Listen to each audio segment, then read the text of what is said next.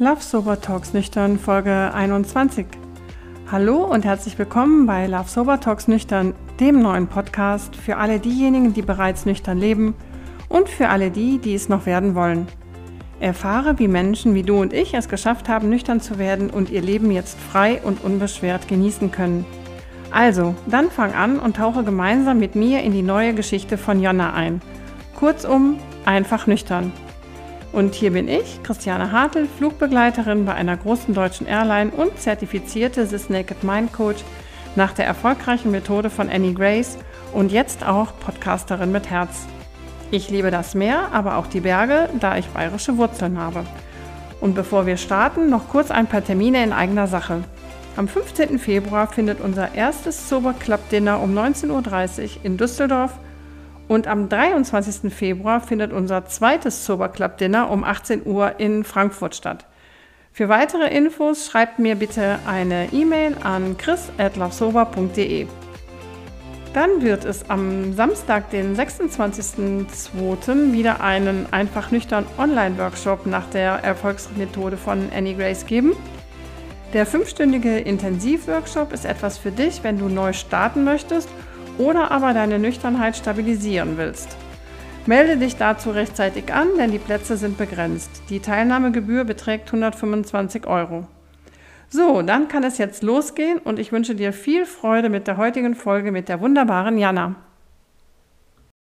Der ausschlaggebende Mensch war tatsächlich so ein älterer Mann, der irgendwann halt bei mir da stand. Ich habe dem irgendwie seinen Rap fertig gemacht und der guckt mich so an und meinte so, wissen Sie, Sie sind so jemand, Sie halten irgendwann jemanden davon ab, von der Brücke zu springen. Und ich dachte so, äh, was?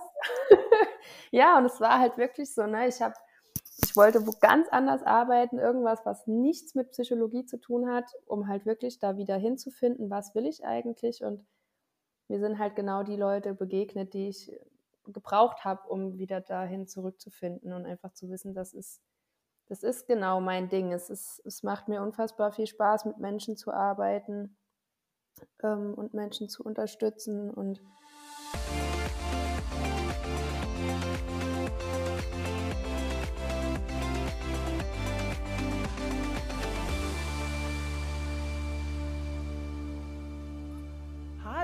und herzlich willkommen im Love Sober Podcast. Ich freue mich heute ganz besonders. Ich habe eine ganz junge Mama zu Gast und zwar die Jana, 31. Sie kommt aus Zweibrücken. Ich habe gerade gelernt, das ist noch in Rheinland-Pfalz.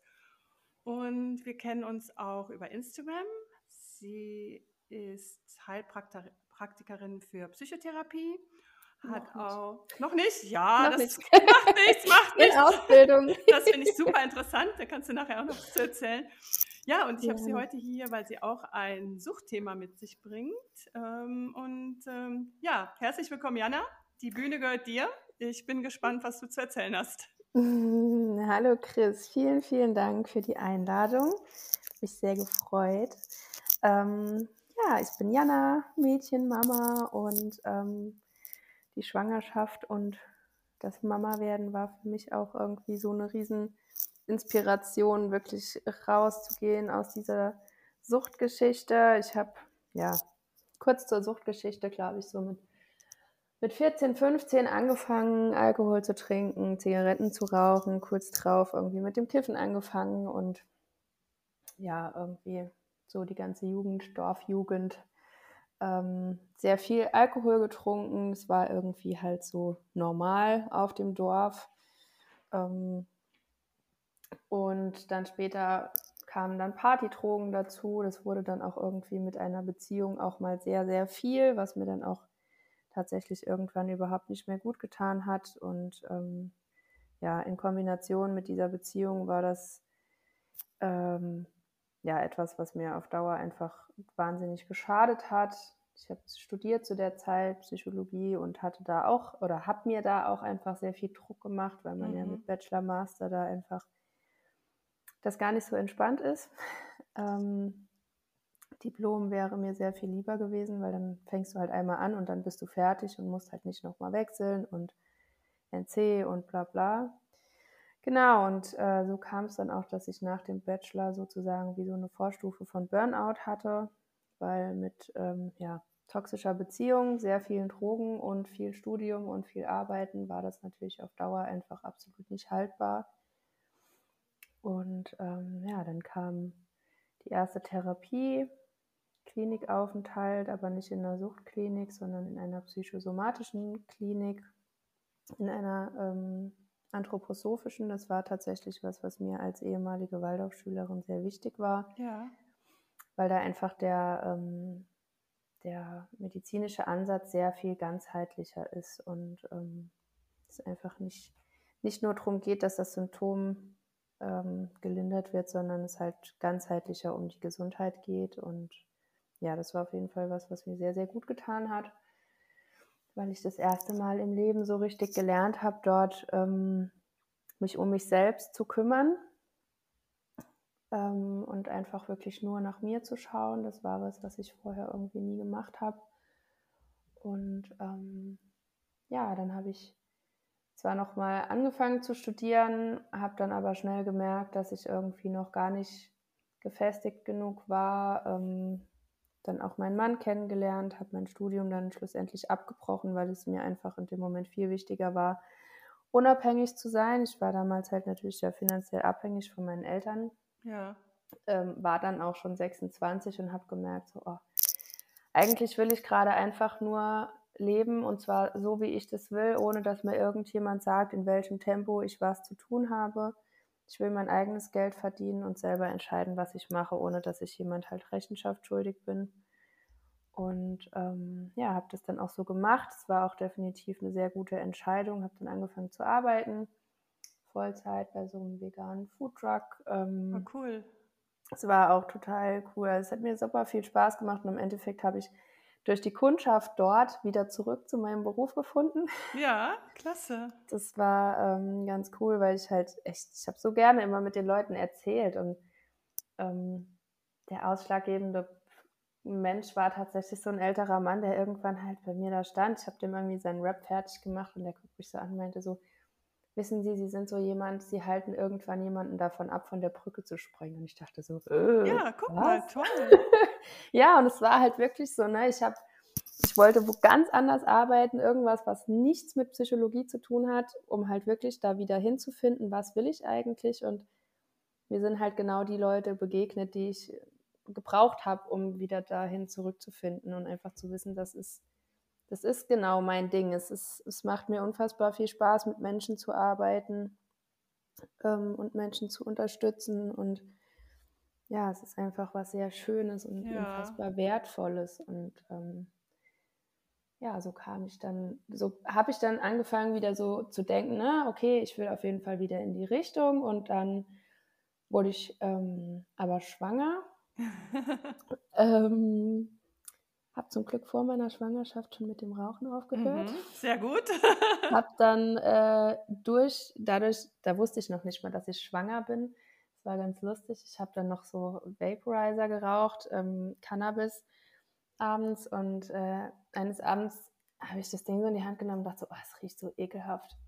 Ich glaube, ich habe gar keinen Bock mehr und dachte damals so, oh, es ist geil.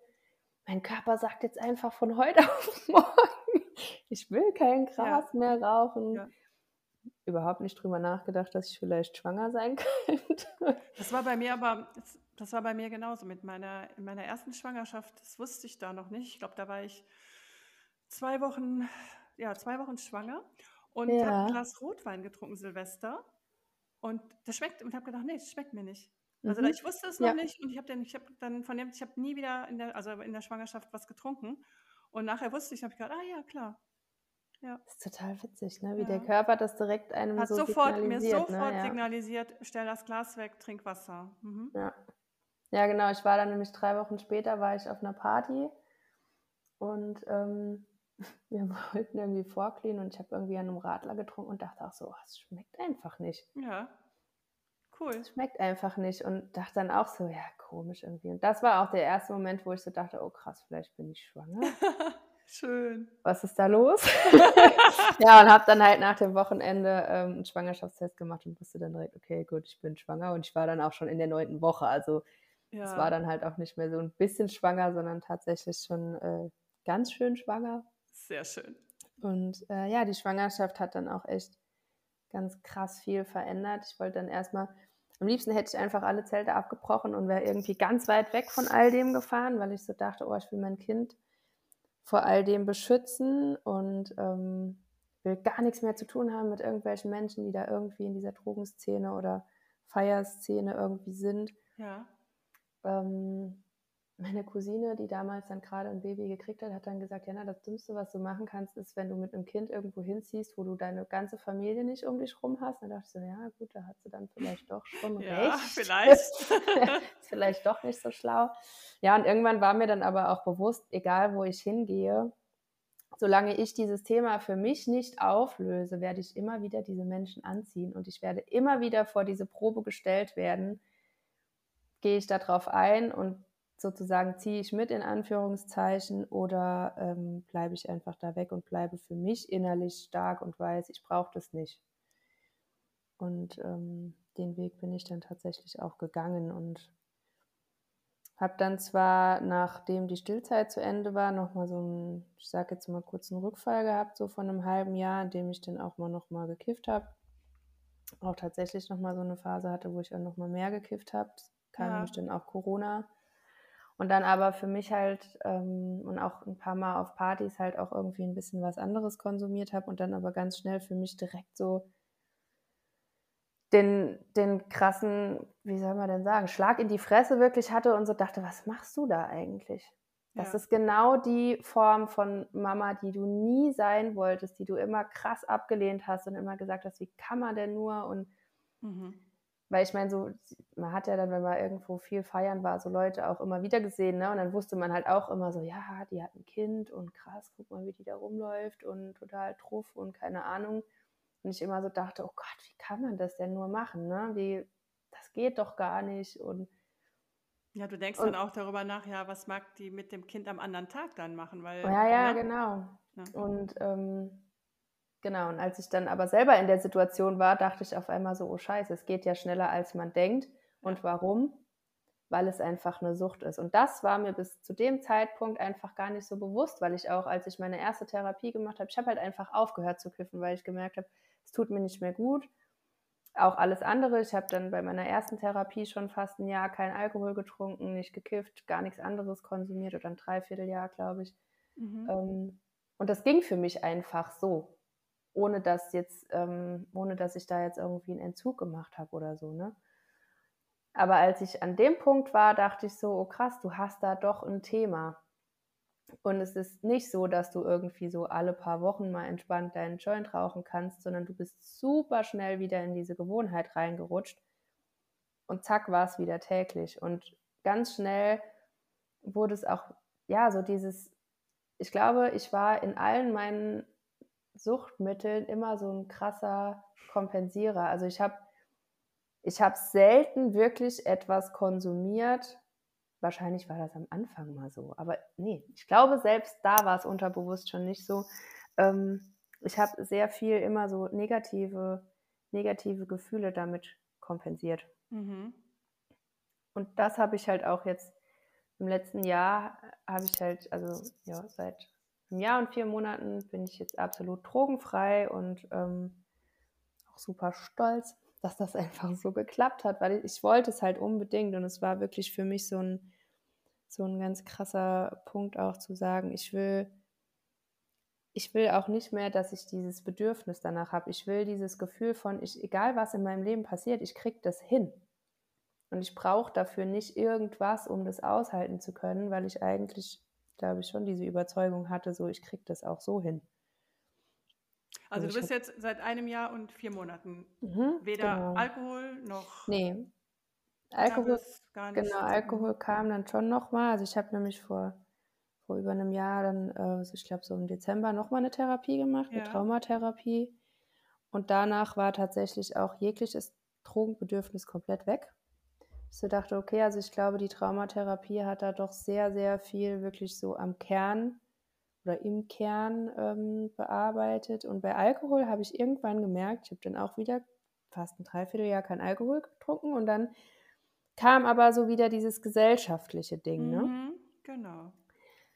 Und wo ich dann so dachte, ach ja, weil ich schon so in meinem ganzen Bekanntenkreis die Einzige bin, die halt keinen Alkohol trinkt. Ja, du bist halt dann, jünger, ne? Halt, genau, ja. genau. Und dann ist man halt so immer die, die, also für mich war das so immer die, die halt anders ist, ne? ja, ja. Und das, das kon, also irgendwie konnte ich das anscheinend noch nicht so akzeptieren oder annehmen, so dass es völlig okay ist und dass es auch gar nichts irgendwie macht und habe dann auch noch mal ein paar Mal Alkohol getrunken und habe jetzt aber irgendwie gerade so auch über Weihnachten, war so die Glühweinzeit und ich habe öfter Glühwein getrunken und habe aber so gemerkt, boah, es ist super unnötig. Ist es auch. Es ist total unnötig so. Ich hätte auch Punsch trinken können, dann hätte ich, hätte ich am nächsten Tag einfach 100% Energie gehabt und nicht nur 85. So, auch wenn ich mich nie besoffen habe, aber trotzdem habe ich einfach gemerkt, es es zehrt an meinem Körper. Ich habe mega schlechte Haut wieder gekriegt und dachte einfach dann so, nee, ja. es bringt mir nichts. Und nur um diesen gesellschaftlichen Punkt zu haben, scheiß drauf, dann ist es okay. Es ist okay, wenn du immer die Einzige bist, die halt nichts trinkt. Und wer weiß, vielleicht, also das ist mir nämlich letztes Jahr so aufgefallen, dass ganz viele andere, wenn du nichts trinkst, auch eher denken so, ach, wenn die ja auch nichts trinkt, ich könnte ja auch einfach mal nichts genau, trinken. Genau, genau, genau. Das wird sich auch, das Bewusstsein wird sich ändern. Ja. ja. Und auch bei cool. in, dem, in deinem Bekanntenkreis wird sich das, mhm. denke ich mir schon. Also wir sind so die Vorreiter ja. und in der Zukunft, es dauert natürlich noch ein bisschen, mhm. aber das wird, das wird. Also ich habe das Glück, ich habe wirklich cool. schon sehr, sehr viele in meinem Bekanntenkreis, die gar nichts trinken. Mhm. Und gestern war auch meine Freundin Sabine zu Besuch und ähm, die sagt halt in ihrem Bekanntenkreis, die trinken alle noch und mhm. sie ist da der absolute Außenseiter. Aber sie sagt, das ist mir jetzt egal. Ne, sie steht mhm. dazu und so ein bisschen rebellisch sein ist doch schön, oder? Ich finde es schön. Das stimmt. Ich finde es schön, wenn man das mal von der Seite ja. aussieht. Man muss doch nicht immer Mainstream sein und mit allen, es allen recht machen. Ne? Ja. Und andere, die fangen nämlich dann an zu hinterfragen, oh, die mir ist es ja so passiert. Also ähm, ein Freund von mir hat gesagt, äh, guck mal, ich habe zwei Frauen kennengelernt und die trinken, die sind lustig, die trinken keinen Alkohol. Und mhm. ich so, oh, ich habe nicht gesagt, ach wie langweilig, sondern ich habe gesagt, mhm. oh, ich möchte auch so sein. Mhm. Ja. ja. genau diesen Impuls habe ich nämlich auch immer. Ich möchte auch so sein. Ich möchte lustig ja. sein, genauso wie ich vorher war, nur ohne Alkohol. Mhm. Und äh, die Version, die gibt es jetzt von mir. Natürlich, klar, man verändert sich jetzt ein bisschen. Ne? Also ich mache keine Party mehr bis morgens um sechs, also zumindest im Moment nicht. Aber vielleicht passiert vielleicht passiert es ja nochmal, auch ohne Alkohol. Ne? Und auch wenn nicht, denke ich mir mittlerweile ist das auch nicht schlimm. Ich habe lang genug zwei Tage durchgefeiert.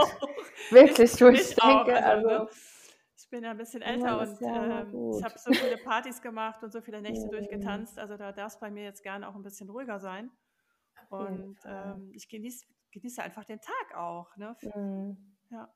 Ich mag es mittlerweile auch so gerne, morgens einfach früh aufzustehen und noch den ganzen Tag vor sich zu haben und den Sonnenaufgang zu sehen. Ja, und ich so, Klar, man hat auch den Sonnenaufgang gesehen, wenn man einfach ja. morgens, aber dann hat man den meistens nicht mehr so bewusst Oder man wahrgenommen. Ist, ähm, und dann nach Hause gekommen. Ne? Man ist, ich bin in Spanien ja. dann auch oft nach Hause gekommen und die Sonne war schon, ich musste die Sonnenbrille aufsetzen. Ne? Also, mhm ja, das war alles schön, aber ja.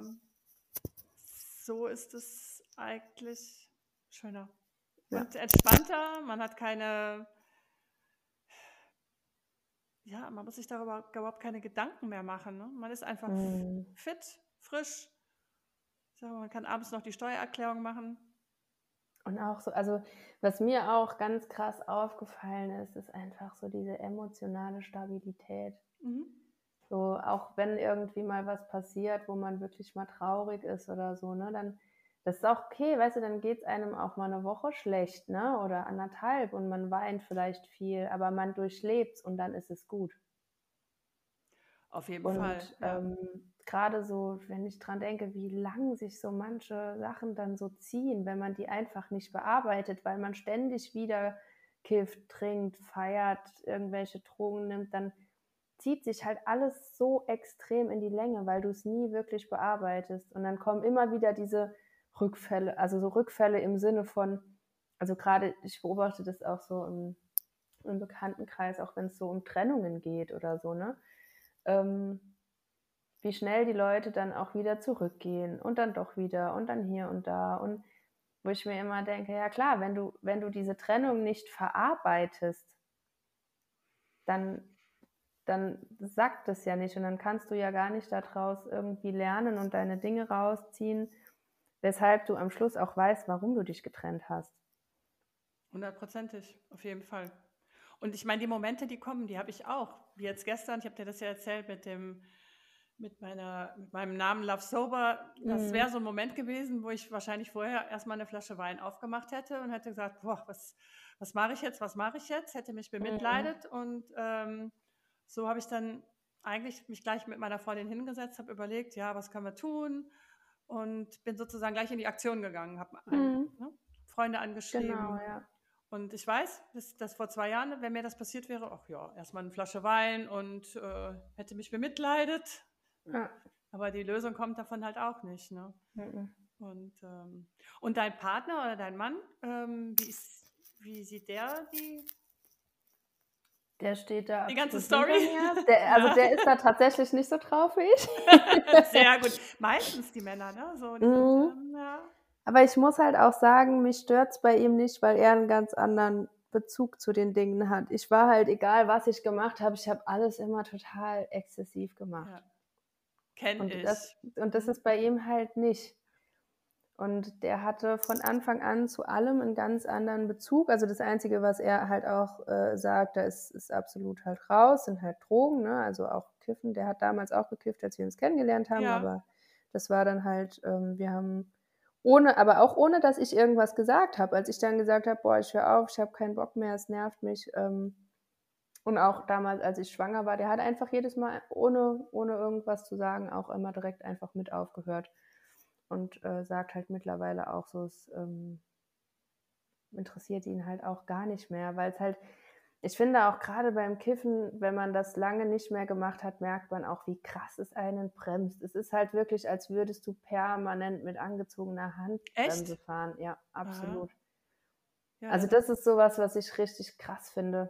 Okay, da kannst, ich, darfst du gerne noch mal ein bisschen ausführlicher berichten, weil ja. da kann ich mich gar nicht aus. Ich bin froh ja. drüber, weil ich glaube, ich habe, ich hätte das wahrscheinlich auch exzessiv ähm, gemacht, wie alles, mhm. aber ähm, das habe ich, wie gesagt, einmal ausprobiert und dann war mir so schlecht, dass mein Körper hat da halt total gut reagiert. Also mir wurde, es war Silvester, ich war da 19 und in Spanien und die Silvesternacht war dann abrupt für mich zu Ende. Und das war, da war ich so sauer drüber, dass ich das wirklich nie wieder angerührt habe. Das ist total gut. Ja, das war mein Glück, das war mein absolutes, ich, da bin ich echt dankbar. Äh, ich habe es auch nicht weiter probiert. Ja, meine erste Erfahrung war genauso. Aber ich kann dir nicht sagen, warum ich es mhm. kurz drauf wieder gemacht habe. Also ich war halt auch total betrunken, als ich das erste Mal. Ja, ich war auch, aber ich, ich, ich habe zu meinem damaligen Freund dann gesagt, ja. ich sag, fahr mich nach Hause. Und mir war das peinlich und ich war, mhm. ich, ja, die, die, die Party fing in Spanien gerade erst an und mhm. ich konnte, musste nach Hause. Ja. Und das war dann mir, es war mir absolut, oh, ich bin dankbar, dass es passiert ist und mhm. das war's. Ja, ich weiß auch nicht, wieso. Also, ja, du sagst, das ist so mit, wie, mit, wie mit angezogener Handbremse, sagst du. Ja, also, wenn total. Man so, auch du stehst irgendwie, ich finde immer, wenn ich das rückblickend betrachte, ich habe auch immer das Gefühl, ich stehe so ein bisschen im Nebel, weil du einfach, du verlierst sehr schnell auch so deine, deine größeren, höheren Ziele so aus dem, ja. aus dem Blickfeld. Ne? Du lebst halt sehr so in deinem Jetzt Mhm. Was, glaube ich, viele wahrscheinlich auch so nach diesem spirituellen toll finden, ja, dass man halt so dieses, ja, ich lebe ja nur im Moment, aber das ist eine Illusion, weil du lebst nicht im Moment, sondern das Kiffen hemmt dich einfach dran, größere Ziele im Auge zu behalten. Das Sehr ist gut. halt der Unterschied. Sehr gut gesagt. Das ist, ähm, ja, ich finde es tatsächlich ganz spannend, weil ich am Wochenende auch eine sehr spannende Diskussion geführt habe über LSD und ähm, gerade bewusstseinserweiternde Drogen, finde ich, ähm, die, die geben dir halt total diese Illusion, weil im Moment ist ja sowieso, ne, diese spirituelle kommt ja immer mehr und ist ja im Moment schon fast so wie so ein Trend oder so, ne? Also gerade auch durch, durch Menschen wie Laura Marlina Seiler ist es ja total, ich sag jetzt mal, ent, entesoterikt worden. so, also es ist nicht mehr so nur ESO, ESO, sondern ähm, gibt ja mittlerweile auch viel, ja, oder viel mehr bekannte Leute, die auch da irgendwie so sich zu ihrer Spiritualität äußern oder so, ne? Und es ist ja nicht immer gleich irgendwie, ich gehe zur Magierin um die Ecke und lass mir die Zukunft in der Kugel weiß sagen. Mhm. Aber ähm, die, ja, das, das Ding ist ja tatsächlich, man sagt ja, du kannst durch Meditation in den gleichen Zustand kommen wie durch LSD. Mhm. Und was ich daran halt so gefährlich finde, ist erstens, du kannst mit LSD aber auch ganz schnell in Zustände kommen, die halt super gefährlich sind. Also es gibt ja nicht ohne Grund Menschen, die sich auf LSD schon das Leben genommen haben. Ja. Weil sie halt entweder Dinge plötzlich ähm, da über sie reingebrochen sind, die sie halt vorher nicht gesehen haben. Oder also LSD wird ja auch, mich da mal viel mit auseinandergesetzt. Ich habe noch nie LSD genommen, weil ich da wirklich immer einen heiden Respekt vor hatte. Ähm, aber in der Schweiz und teilweise auch in den USA wird halt viel auch geforscht zu LSD und MDMA in der Traumatherapie. Okay. Ähm, und du kannst mit so ganz geringen Mengen davon, kannst du unbewusste Traumata hochholen. Mhm. Oh. Hochholen bedeutet aber, du machst das geführt mit einem Therapeuten, der dazu ausgebildet ist und wenn das hochgeholt wird, bearbeitet der das mit dir. Ja. Also, wenn man sich jetzt überlegt, du bist auf einer Party und dir passiert sowas, was ist dann? Dann ist nämlich niemand da, der sich darum kümmert und der das macht. Sondern du bist da mit dir dann völlig allein und weißt überhaupt nicht, was los ist. Und deshalb sehe ich da halt auch einfach eine, eine große Gefahr, wenn Menschen halt einfach so auf die Idee kommen. Ja, also es, es gibt ja tatsächlich Menschen, die, die denken, sie könnten sich mit diesem LSD, Microdosing, selbst therapieren. Okay, also. Das ist total abgefahren. Das ist, also ich habe mich gerade am Wochenende. Wirklich, ja, gut, da kenne ich mich, also das finde ich toll, du äh, darfst gerne davon berichten. Da höre ich gerne zu. ich bin da auch, ich will da gar nicht so weit drauf mhm. eingehen. Es war nur einfach, es ja. hat mich am Wochenende total beschäftigt und es ist sowas, wo ich halt auch gar nicht mitgehen kann, weil ich halt einfach ja. sage, ja, in einer geführten ähm, Therapie oder egal ob du das jetzt mit so einem Therapeuten machst oder in den USA, kannst du das auch, glaube ich, mit so Schamanen machen oder was weiß ich. Mhm.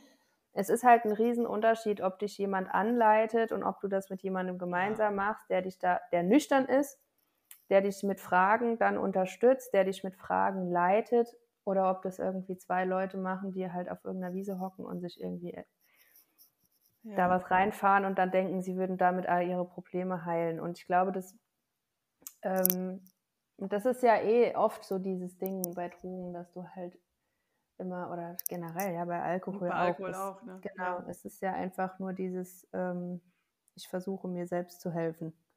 Und ich versuche irgendwie diese Probleme oder meine, was auch immer, auch teilweise ja oft auch psychischen Erkrankungen oder Traumata einfach runterzudrücken.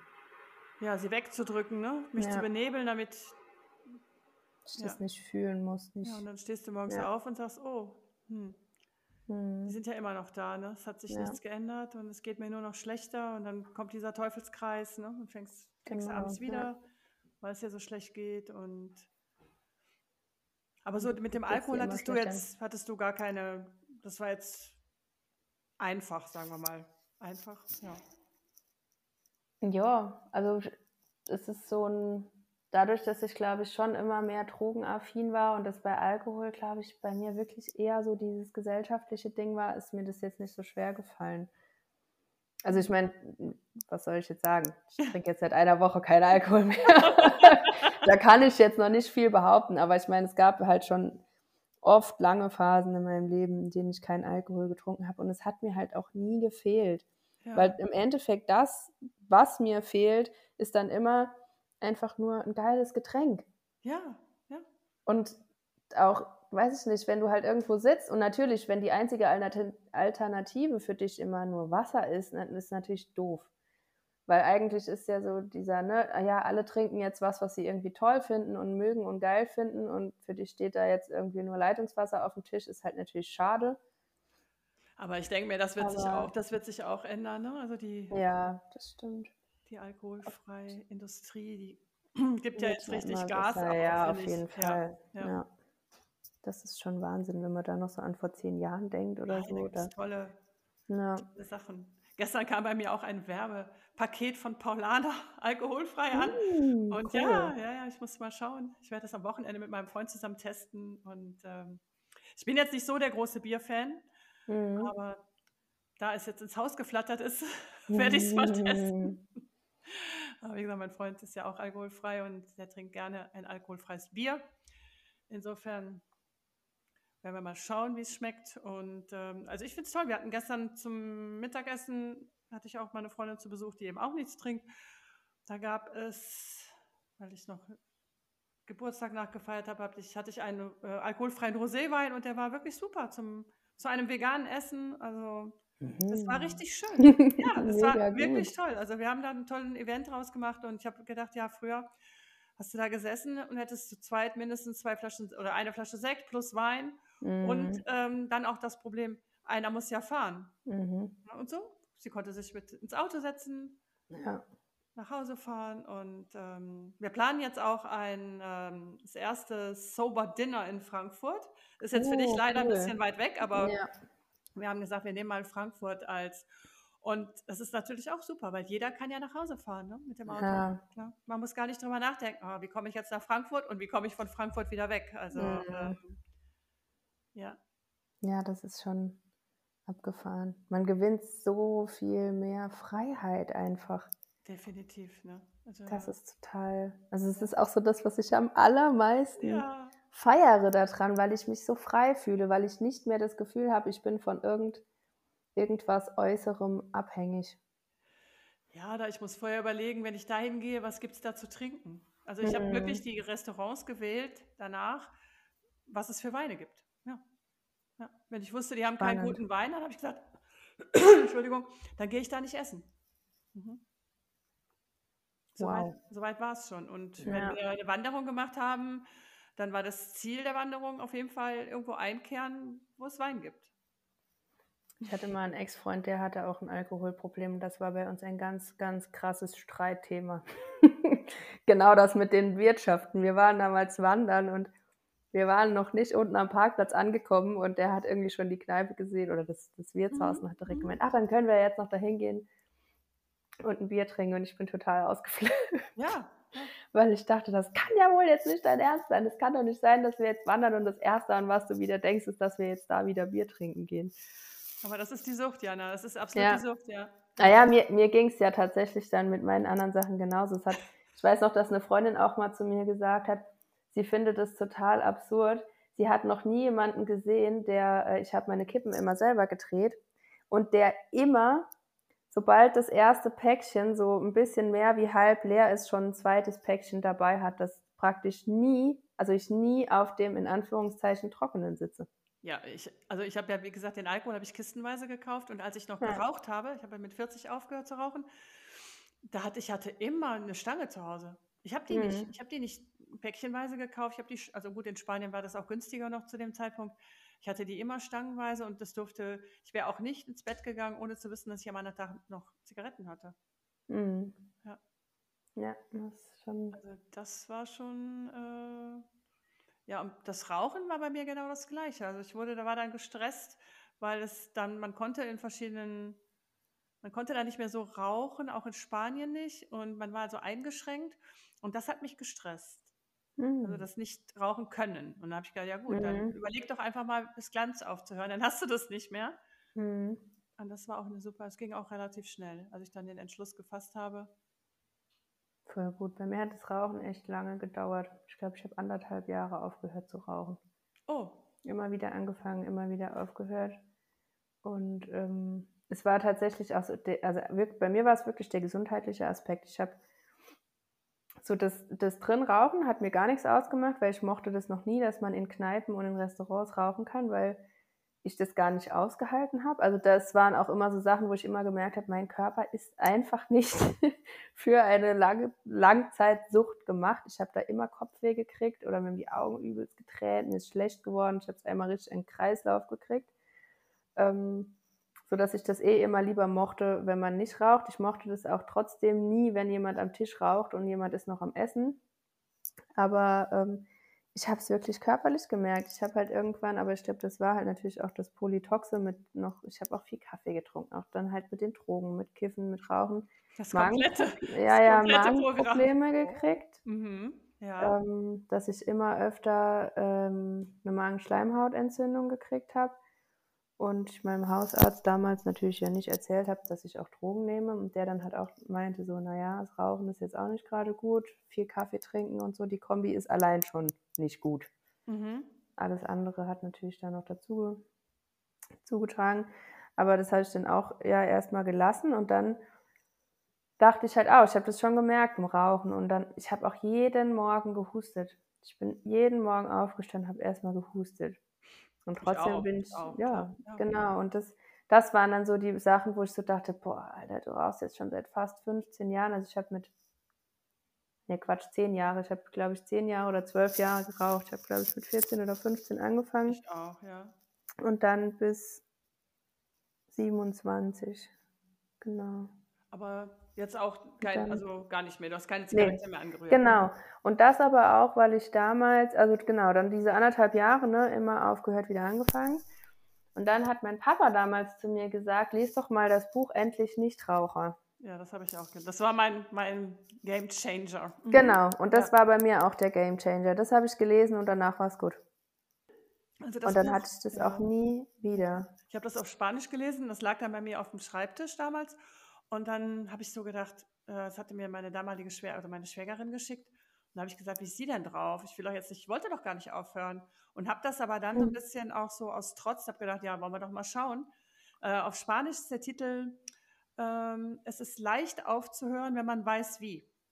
Und da habe ich so gedacht, na, das wollen wir doch mal sehen, ob das so leicht ist. Ne? Weil ich war wirklich auch mehr oder weniger Kettenraucherin Mhm. und habe das donnerstags angefangen zu lesen, samstags morgens aufgehört, habe eine Zigarette geraucht und mein, Wow. ähm, mein Ex-Mann, aber wie gesagt, ist auch einer meiner besten Freunde, ähm, stand neben mir und hat gesagt, äh, oder ich habe gesagt, du, ich rauche die letzte, wir hatten an dem Tag auch eine Wanderung auf, auf einer kleinen Insel, wo es nichts gab. Also ich hätte da keine Zigaretten kaufen können, ne? wenn ich sie nicht Mhm. hätte mitgenommen.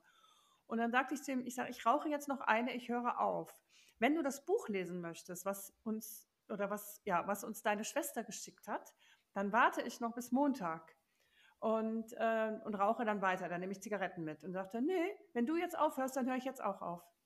Und das war's. Dann hat er auch, der hat das Buch gar nicht gelesen. Ach, sagt er, Krass. dann bin ich ja froh, ich brauche das Buch gar nicht lesen, hurra. Und äh, Wow. ja, braucht auch, braucht auch nicht mehr. Wie cool. Ja, hat auch aufgehört und bei mir war das auch, das war das, ich habe das Buch verstanden und ähm, ja, das Buch Endlich ohne Alkohol von LNK ist ja auch, also auch ähnlich, das war jetzt auch Mhm. das erste Buch, was ich dann 2013 gelesen habe und ich wusste auch, ja gut, ich muss es nur in die Tat umsetzen Mhm. und es, geht es mit dem Alkohol auch. Und das Buch Ja. von Andy Grace ist auch, ja, die Methode ist sehr, sehr ähnlich. Ne? Die beiden sind sich, Methoden sind halt ähnlich. Mhm. Ja, und das macht Sinn, ne? Also Ja. Ja, ich glaube halt auch, dass, dass dieser Mindshift einfach zu diesem hin, ich brauche das nicht mehr. Ja, Wenn was ich gibt halt- es dir? Ja, was gibt es dir? Genau, ja, weil wenn ich immer in diesem, in diesem Gedanken bin, ähm, also darüber rede ich auch immer mit den, mit den Leuten bei mir im Coaching und der Beratung, wenn du in diesem Gedanken bleibst, ich darf das nicht mehr konsumieren, weil es ist illegal oder es schadet mir. Solange du denkst, ich darf nicht, wirst Gottes- du immer ja. das Verlangen haben, aber ich will doch. Ja. Oder Und in dem Moment, wo du genau, genau, und in dem Moment, wo du verstanden hast, dass du es einfach überhaupt nicht brauchst Ja. und dass dir jeder andere leid tun kann, der es noch braucht, oder ich finde es Genau. immer so, ne, Ja. mit dem Leid tun oder Ja. dann Mitleid haben, finde ich immer so ein bisschen doof, weil ich immer denke, naja, ich will mich da ja über keinen erheben irgendwie, ähm, sondern halt wirklich einfach nur der Gedanke, ja, ich brauche es nicht und gut ist. Und dann habe ich auch nicht mehr dieses Verlangen, ja, ich, ich will aber doch. Vor allen Dingen die Frage, ja, was gibt es mir? Also Ja. was würde jetzt passieren? Was habe ich davon, wenn ich jetzt heute Mittag zum Essen, wie vorher auch, zwei Gläser Wein trinke? Ich bin heute Nachmittag müde, Ja. Ich werde Bock mehr zu arbeiten. Ach, genau, ich sitze sicherlich nicht mehr ähm, und mache noch irgendwas, sondern ich gehe wahrscheinlich auf die Couch und vielleicht ein bisschen Fernsehen oder so, was ich auch mhm. sonst überhaupt nicht mache. Ich bin viel, viel, also es gibt mir nichts. Mhm. Und wenn ich weggehe, trinke ich was anderes, Schönes. Ja, und auch dieses Gefühl, egal wo du bist, du kannst immer heimfahren, wenn du keinen Bock mehr hast. Das ja, ist so schön. Immer, ja, und es passieren ja auch keine unangenehmen Dinge mehr. Du verlierst ja. nichts und über die anderen unangenehmen Dinge. Dinge. Ja, genau. Spreche, spreche ich mit der Jana aus Mainz demnächst im Podcast. Cool. Über, ähm, alkoholfreie Dates und so weiter. Da haben wir noch mal ein schönes Thema auch. Ja, ja, ja. Also das passiert dann einem auch alles Spannend. nicht. Genau. Ja. Oh Gott, was ja. Sachen passieren. Also. Hm, ja, mir auch. Ich habe auch echt viel Glück gehabt in meinem Leben, muss ich sagen. Und, ja, ich auch. Ja, da muss ich auch sagen, toi, toi, toi. Also wenn ich so eine der dieser Aktionen war echt, also ich weiß noch, als ich nach Saarbrücken gezogen bin, da waren wir dann viel in so einem Club irgendwie, der, äh, oder eher in so einer Disco immer auch immer total besoffen. Und ich, irgendwann war ich halt immer alleine, so weil ich habe halt dort gewohnt und weiß nicht, manchmal waren alle anderen dann irgendwann halt weg. Und ich weiß noch, wie ich mit so einem älteren Mann nach Hause gelaufen bin. Ich habe ewig mit dem erzählt und erzählt und erzählt. Und so 100 Meter vor meiner Wohnungstür ist mir auf einmal so aufgefallen, scheiße. Jetzt bist du da mitten in der Nacht, mitten in Saarbrücken, kein, keine Sau ist auf der Straße, kein Mensch ist wach, alleine was machst du hier eigentlich? Mhm. Wenn der jetzt dich irgendwie überfällt, du, du hast gar keine Chance. Ja. ja. Und dann habe ich halt plötzlich total Panik gekriegt und meinte dann so, ja, okay, ähm, brauchst jetzt auch gar nicht weiter mit mir zu laufen. Äh, ich wohne eh da vorne um die Ecke und der meinte dann nur so, bist du sicher? Bist du wirklich sicher, dass du bis dahin alleine laufen willst? Und ich so, ja, klar, natürlich, ja. bin ich sicher. Und dann meinte der halt nur so, ja, cool, okay. Und der hat mir halt die ganze Zeit die Probleme, also so von, nicht mal die Probleme, der hat mir von seiner Frau erzählt und was das für eine tolle Frau ist und keine Ahnung, ne? Und dann bin ich halt nach Hause gelaufen und als ich dann zu Hause war und die Tür hinter mir zugemacht habe, dachte ich halt auch so, oh Gott, es hätte alles passieren können, ja. ne? Und gleichzeitig aber auch wieder so krass, was für ein Schwein hast mhm. du da gerade gehabt? Ja. Das waren dann immer so Momente, in denen ich gedacht habe, okay, das machst du nicht mehr. Sehr, sehr gut. Nee, das machen wir nicht mehr, Jana. Ja, wir sind jetzt ganz genau. vernünftig, ne? aber, trotzdem, trotzdem, aber haben trotzdem Spaß. Also, Absolut. Das, ich glaube äh, sogar noch viel mehr ja, und viel ja. nachhaltiger. Absolut. Viel nachhaltiger. Jetzt macht man so Dinge, von denen man noch so lange zehrt. Das finde ich immer so diesen krassen Unterschied. Ne? Vorher hast du Partys gefeiert, an denen hast du noch eine Woche zu knabbern gehabt, weil du so fertig warst. Und jetzt macht man am Wochenende Dinge, von denen zehrst du noch wochenlang. Und Absolut. das gibt dir so viel Energie, dass du noch zwei Wochen, ja, dass, dass du zwei Wochen noch von der Energie zehren ja, kannst ja, und nicht umgekehrt.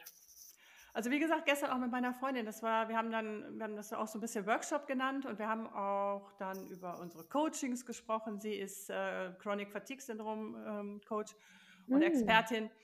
Und da habe ich auch überlegt, wir haben, also wie gesagt, das tolle Essen gehabt mit dem alkoholfreien Wein und dann haben wir gearbeitet. Dann haben wir den Tisch mhm. umgewandelt in, in, in Arbeitstisch.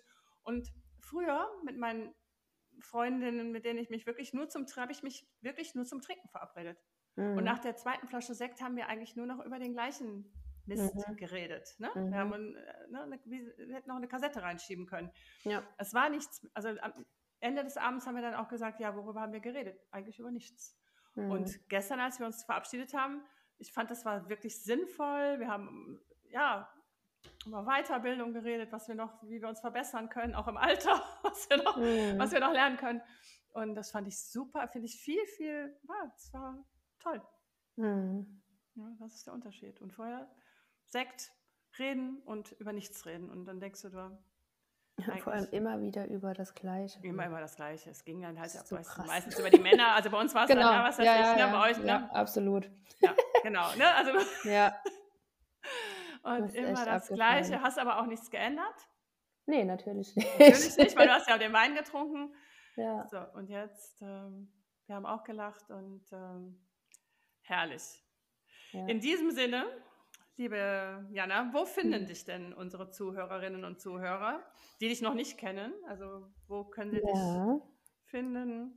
Mich findet man äh, auf Instagram unter frau.janna, alles klein geschrieben, Janna mit Y und Doppel N. Ähm, oder unter www.einherzvollerliebe.de. Oder man darf mir natürlich auch gerne E-Mails schreiben unter lorang-beratung.web.de. Perfekt. Ich verlinke das auch alles in den, in den Show Notes, dass ihr die liebe Jana finden könnt. Und ja, es war mir ein Vergnügen. Also du bist sehr sympathisch. Lass uns hm. schön in Kontakt bleiben. Ne? Ja, also ich sehr das ganz, gerne. Ganz toll. Wenn ich Kann mal ich in, absolut zurückgeben. in zwei Brücken bin, komme ich vorbei. Ja. Und, ähm, ja, das ist, ja, die Welt ist klein und ähm, ja. ich fand es herrlich, mit dir zu sprechen. Wie gesagt, auch mal Ebenso. über das andere Thema, ähm, was ich, wo ich mich nicht so auskenne. Und ich wünsche dir ganz, ganz viel Erfolg und ja, bleib so nett und sympathisch, wie du bist. Vielen Dank. Das, also ja, ich kann das nur zurückgeben. Absolut. Danke. Vielen Dank für die Einladung. Es war echt super, super schön. Danke, Jana. Tschüss. Tschüss. Tschüss. Tschüss.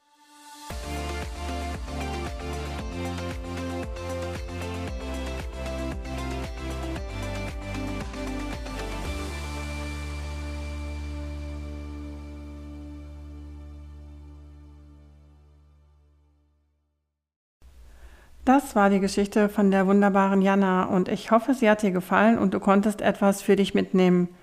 Vielleicht denkst du ja auch darüber nach, weniger Alkohol zu trinken oder sogar ganz aufzuhören. Glaube mir, ein Leben ohne Alkohol ist einfach nur wunderschön. Ich hätte mir das vorher nicht träumen lassen, wie schön es ist, nüchtern aufzuwachen und den ganzen Tag und die ganze Nacht frei zu sein. Frei von der Droge Alkohol. Jetzt weiß ich es, die Freiheit ist unbezahlbar. Und ich bin der glücklichste Mensch. Wie geht es dir denn gerade? Fühlst du dich gefangen im Alkoholsumpf? Möchtest du schon so lange auf die andere Seite? Welche Pläne hast du für dieses Jahr? Bist du neugierig auf eine neue, erfolgreiche Methode von Annie Grace, der Autorin von Einfach nüchtern? Dann melde dich an. Das nächste Online-Webinar findet schon am 26. Februar statt. Die Plätze sind begrenzt. Schreib mir einfach eine E-Mail an chris.laufsober.de. Gerne sende ich dir auch mein kostenloses E-Book, die ersten zehn Tage ohne Alkohol und wie du sie gut überstehst. Schreibe mir auch dazu eine E-Mail und ich sende dir das E-Book gerne zu. Jetzt sage ich aber erstmal Tschüss bis nächsten Sonntag und ich freue mich ganz besonders über eine positive Bewertung auf Spotify oder Apple Podcast, denn nur so können wir die neue Sober Message verbreiten. Wenn du keine Folge verpassen möchtest, dann abonniere meinen Podcast einfach. Abonniere auch bitte meinen neuen YouTube-Channel. Diesen findest du unter Love Sober Talks Nüchtern. Vielen lieben Dank für deine tolle Unterstützung. Hab eine wunderbare Woche und denk daran, wenn du dich von der Masse abheben willst, dann lies andere Bücher. Alles Liebe, deine Chris.